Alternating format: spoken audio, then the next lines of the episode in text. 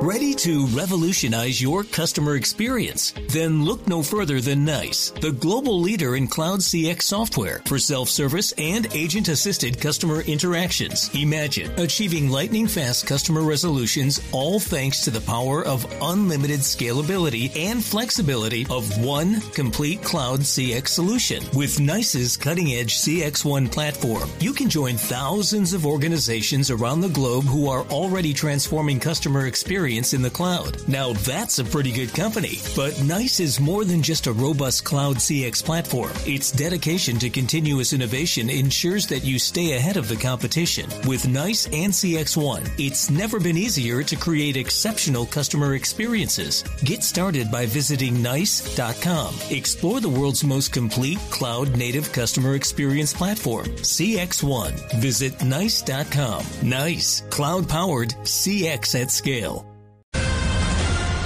Hablamos ahora de bolsillo, ¿no? De impuestos. Hace ocho días hablamos del mismo tema, ¿no? Es que se está volviendo el tema más importante en eh, cuando a la hora de hablar de los anuncios del gobierno entrante, del de Gustavo Petro.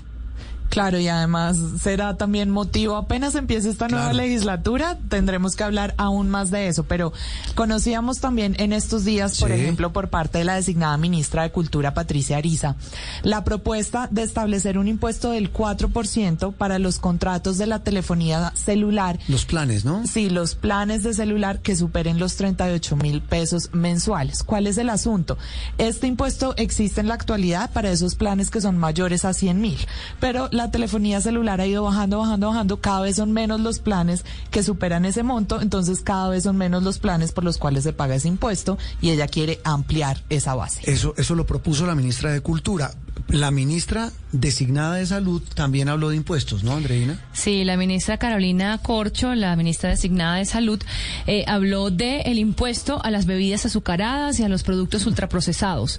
Eh, bueno, est- estos, digamos, eh, este recaudo iría a mejorar de alguna manera el sistema de salud y también la idea de la ministra es que desincentive el consumo de estos productos que son pues nocivos para la salud. Sin embargo, sabemos que son productos que sobre todo consumen las personas de bajos recursos.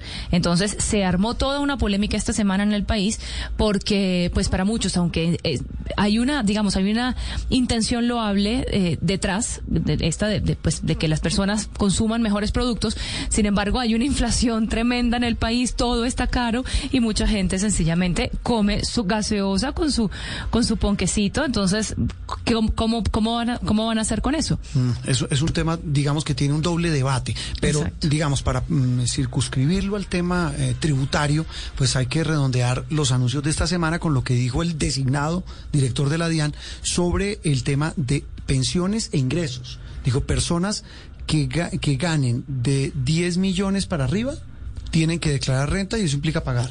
Sí, y también bajar la base del impuesto al patrimonio, por otro Sí. lado. Y ya habíamos conocido también los anuncios de la designada ministra de Agricultura, Cecilia López, también sobre la productividad de la tierra y lo que los propietarios de la tierra en el campo O sea, deberían lo que pagar. viene son impuestos. Sí, señor. La voz de los expertos. Guillermo Sinisterra es docente de la Universidad Javeriana, es, eh, por supuesto, experto en estos temas económicos. Eh, profesor Sinisterra, un gusto saludarlo. Gracias por estar en Sala de Prensa Blue. Y bueno, cada semana, repito, estamos redondeando estos anuncios. Para ustedes, los expertos, en su opinión, a su juicio, el gobierno, eh, pues obviamente le está apuntando a hacer anuncios de una reforma que se viene y que seguramente este miércoles, que hay eh, instalación del nuevo Congreso de la República, pues será el primer proyecto. Eh, profesor Sinisterra, buenos días. Eh, buenos días, Juan Roberto. Muchas gracias por la invitación. Bueno, sí, el nuevo gobierno desde la campaña fue muy honesto en cuanto a sus ambiciones de recaudo, ¿cierto? Eh, pero también desde la campaña fue muy difuso en cuanto a cómo iba a lograr ese recaudo. Entonces ahora están lanzando una cantidad de propuestas, unas más viables que otras, digamos, eh, pero, pero todavía no es claro que se vaya a llegar a esos 50 billones, que después fue 75, que ahora dicen que es 50, pero para el cuatrienio y no para un solo año. Bueno, ellos, ellos van cambiando todo porque pues en realidad hubo muchísima especulación durante la campaña. Entonces, sí, Sí, ahí surge y, quisiera oír su opinión, profesor Sinisterra, sobre esto que anunciábamos hace un rato. ¿Qué tanto impacto en concepto suyo tienen estos anuncios en caso de concretarse como propuestas tributarias, la de grabar estos planes de celular y la de grabar las bebidas azucaradas? El impuesto a las bebidas azucaradas, comencemos por ese, es un impuesto que ha suscitado gran... Eh, digamos, debate en el, en, el mundo, no solo en Colombia. O sea, no somos pioneros en ese impuesto. Es un impuesto que se ha comprobado que disminuye el consumo de las bebidas eh, azucaradas, mejorando las condiciones de salud de ciertas poblaciones. Una cosa, por supuesto, si yo estoy en el status quo, si yo soy Coca-Cola, si yo soy el ingenio azucarero, pues para mí es muchísimo más fácil decir no pongan ese impuesto porque estos productos los consume la gente más pobre, ¿cierto? Pero también lo que se ha visto en otros sitios es que primero los consumidores sustituyen las bebidas azucaradas por otras bebidas, ¿cierto? Eh, y eso y eso es bueno, digamos, para salud pública. Y segundo, que las empresas no se quedan quietas. Las empresas comienzan a sacar sustitutos que compiten con sus propias bebidas azucaradas para esas personas de menores ingresos. Entonces, eh, digamos que es más el miedo y, mantener lo que se llama el status quo o, el, establecimiento que está en este momento en cuanto a bebidas azucaradas que los efectos que pueda traer. Eso, eso es una de las cosas. En cuanto a los, los celulares, a mí no me gusta mucho ese impuesto, la verdad. Creo que el celular se ha vuelto la herramienta de trabajo para muchísimas personas eh, y, están afectando pues una parte importante de la...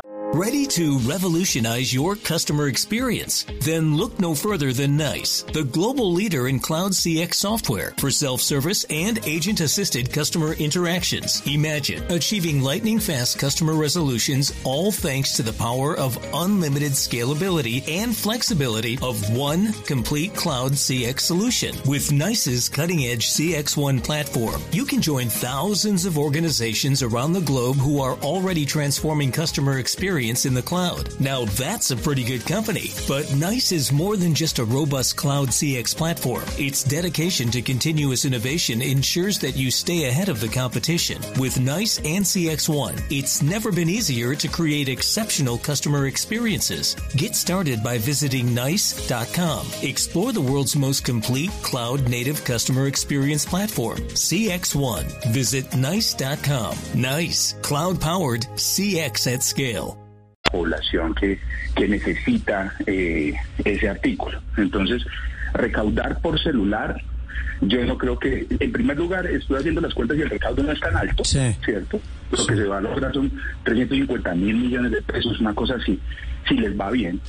Y, y en segundo lugar, y en segundo lugar, pues sí genera mucho ruido. Entonces, ¿para qué se meten con cosas que generan mucho ruido? Mm. No, es que, es que hay, para acotar a eso, también la estrategia es lanzar el globo para ver cómo se ambienta el tema y al final del cuento lo que toca esperar es el proyecto tributario como tal. ¿O no, Juliana? Claro, es que justamente para allá iba Guillermo, porque esto es un poco también de tanteo, pero al final recordemos que la última propuesta que habíamos tenido eh, de reforma tributaria, que era ambiciosa por parte del gobierno Duque, desató el paro que ya todos conocimos.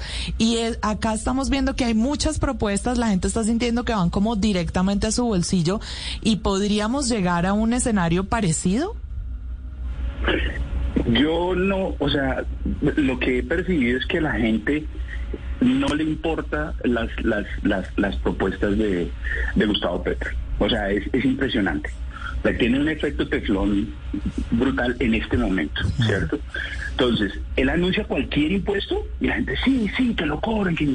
Oiga, pero de pronto a usted le va a tocar pagar eso no importa, es que, es que por este gobierno yo sí lo pago y todas estas cosas. Entonces, digamos que por ahora eh, creo que el presidente electo tiene un capital político muy, muy grande que pues tiene que ir desgastando, ¿no? Para eso es el capital político, no para acumularlo, sino para usarlo cuando lo tiene que usar.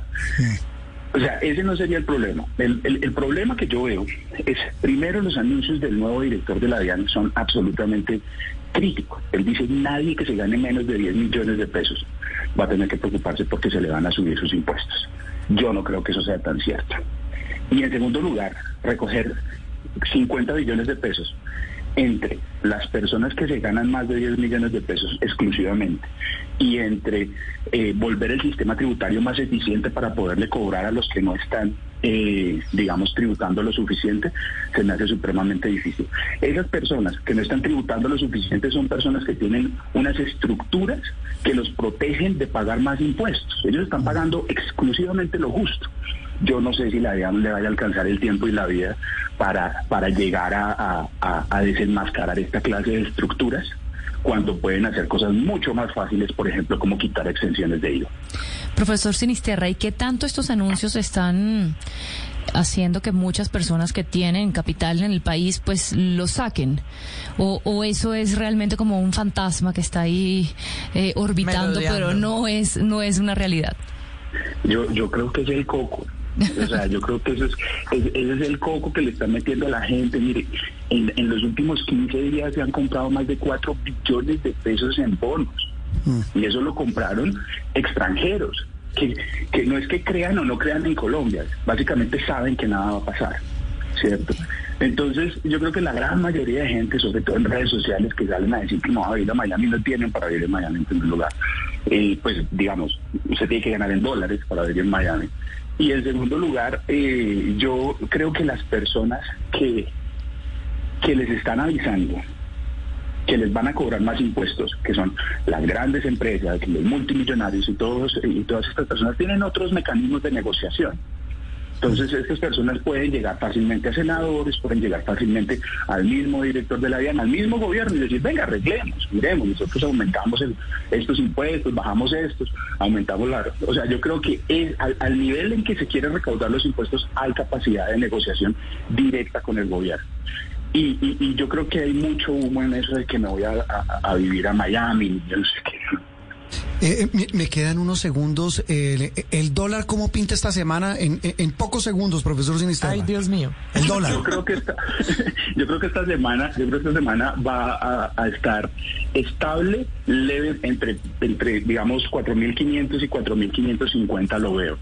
Eh, se están disipando algunos de los factores de, de, de volatilidad y están llegando otros que básicamente tienden a que el dólar siga bajando. ¿Ah, como por ejemplo la desaceleración en China. Ah, ok.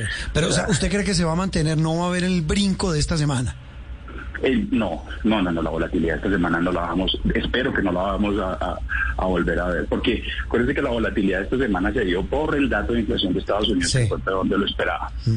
Pues profesor Sinisterra, eh, muchas gracias, muy amable, volveremos a hablar, porque el tema económico, el tributario, sin duda va a dominar la agenda informativa del comienzo del nuevo gobierno. Un abrazo y feliz domingo. Con muchísimo gusto, muchísimas gracias. Los impuestos y el dólar aquí en Sala de Prensa. Tengo miedo. Interactúe con nosotros a través de Twitter con el numeral Sala de Prensa Blue.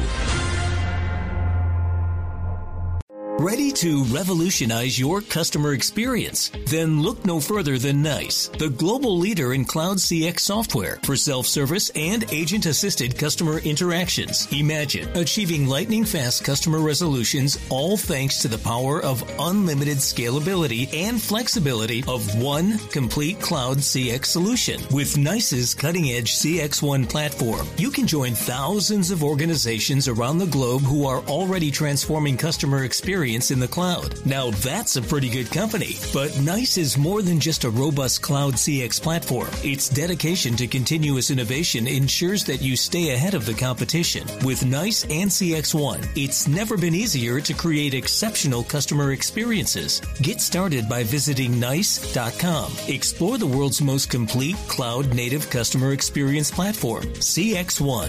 Visit NICE.com. NICE, cloud powered CX at scale.